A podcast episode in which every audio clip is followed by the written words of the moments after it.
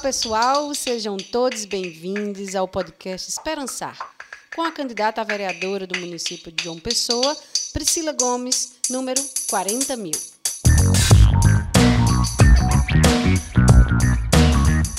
Para nós, esperançar é sobre agir para um futuro melhor para todos. A ideia aqui é apresentar para vocês as principais bandeiras e propostas de Priscila para sua atuação na Câmara Municipal da nossa capital. O podcast Esperançar está dividido em episódios que abordam diferentes temas, mas que se complementam.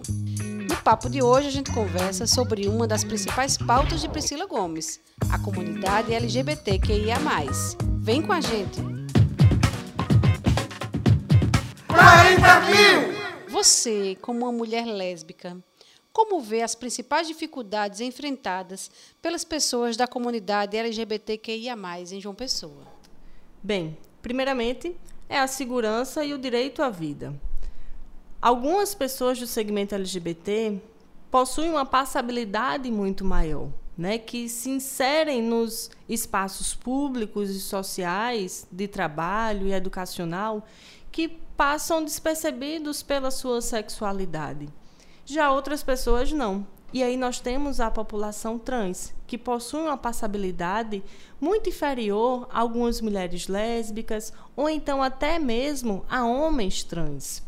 É, e aí, dentro de todas essas dificuldades, nós podemos ressaltar o acesso à educação, em que muitas das pessoas LGBTQIA sofrem preconceitos diários nos equipamentos educacionais, sejam por colegas de turma, por profissionais da própria educação, funcionários, seja na saúde, em que o acesso à saúde é negado pelas questões de gênero, sexuais, seja na segurança, em que a Paraíba, inclusive, é um dos estados que mais matam pessoas trans. Então, nós temos muitas dificuldades é, referentes à sobrevivência, à liberdade de ir e de vir e também da garantia do trabalho. Hoje, por exemplo, a população trans, segundo a ANTRA, a Associação Nacional de Travestis e Transsexuais, cerca de 90% das mulheres trans possuem sua geração de renda a partir de atividades na prostituição. Os espaços de garantia de trabalho para a população trans aqui em João Pessoa geralmente são colocados em call center, em trabalhos mais vulneráveis e exploratórios para uma população que muitas vezes conseguem, dentro da prostituição, gerar uma renda muito maior do que um salário mínimo. São realmente muitos problemas. O que precisa ser feito? Ampliar os serviços existentes e compreender que a população LGBTQIA tem especificidades que precisam ser garantidas, não só no cunho legislativo, mas que o legislativo precisa fiscalizar a aplicabilidade dessas ações no executivo municipal. Nós possuímos, por exemplo, um programa dentro da coordenadoria LGBT do município, que é o Trans Cidadania. Esse espaço ele precisa ser ampliado a partir das escutas com a população LGBTQIA+, para ver as necessidades reais de capacitação e de garantia de trabalho para essa população. Nós precisamos ampliar o serviço de acompanhamento da população trans na sua transição de gênero.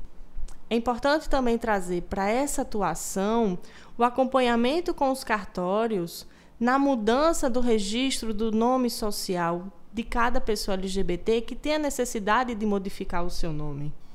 E como você pretende atuar para esse grupo na Câmara Municipal de João Pessoa? Bem, primeiramente, por sempre ressaltar a minha sexualidade, a minha identidade LGBTQIA, enquanto lésbica. Nenhuma pessoa que passou pela Câmara Municipal de João Pessoa é participante desse segmento. Então, ter a compreensão do que a população LGBTQIA passa na pele é um espaço principal para se ampliar uma visão dentro da própria Câmara Municipal de João Pessoa acerca dessa população. Abrir as conversas e os diálogos sobre os marcos legislatórios do município de João Pessoa, a fim de garantir espaços adequados dentro da saúde municipal, da educação, da segurança, para que a gente possa fazer ações educativas tanto com os servidores públicos como a população, para que o respeito ele seja dado a todos, todas e todos. Priscila, você pode mandar um recado para as pessoas LGBTQIA+ da nossa capital? Bem, é importante trazer que esse espaço que nós estamos nos propondo a construir e a defender é um espaço amplo que cabe todas as outras letras e o a mais da nossa sexualidade e da nossa identidade de gênero. É fazer com que o espaço legislativo de um mandato, de um gabinete, ele possa ser suporte para os movimentos LGBTQIA+, da nossa cidade, para que a gente possa fazer o enfrentamento direto e certeiro para todos os tipos de preconceito, de transfobia, de homofobia, de lesbofobia, bifobia, enfim, que nós possamos garantir, através desse mandato, um espaço de luta, de resistência, de igualdade e de equidade. Priscila, muito obrigada por essa conversa inclusiva de hoje. Gratidão a todos e todas e todes. Estamos aqui sempre à disposição para incluir e para diversificar a nossa cidade. Chegamos ao fim deste episódio, onde a candidata à vereadora Priscila Gomes falou sobre o que pretende fazer na luta pelos direitos da comunidade LGBTQIA+, de João Pessoa. Não deixe de visitar o perfil do Instagram de Priscila, o arroba com dois L's. E veja também o site priscilagomes.com, também com dois L's. 40 mil! Nos próximos episódios do podcast Esperançar, nós vamos conversar sobre outras propostas que Priscila Gomes, número 40 mil, traz para sua atuação como vereadora no município de João Pessoa.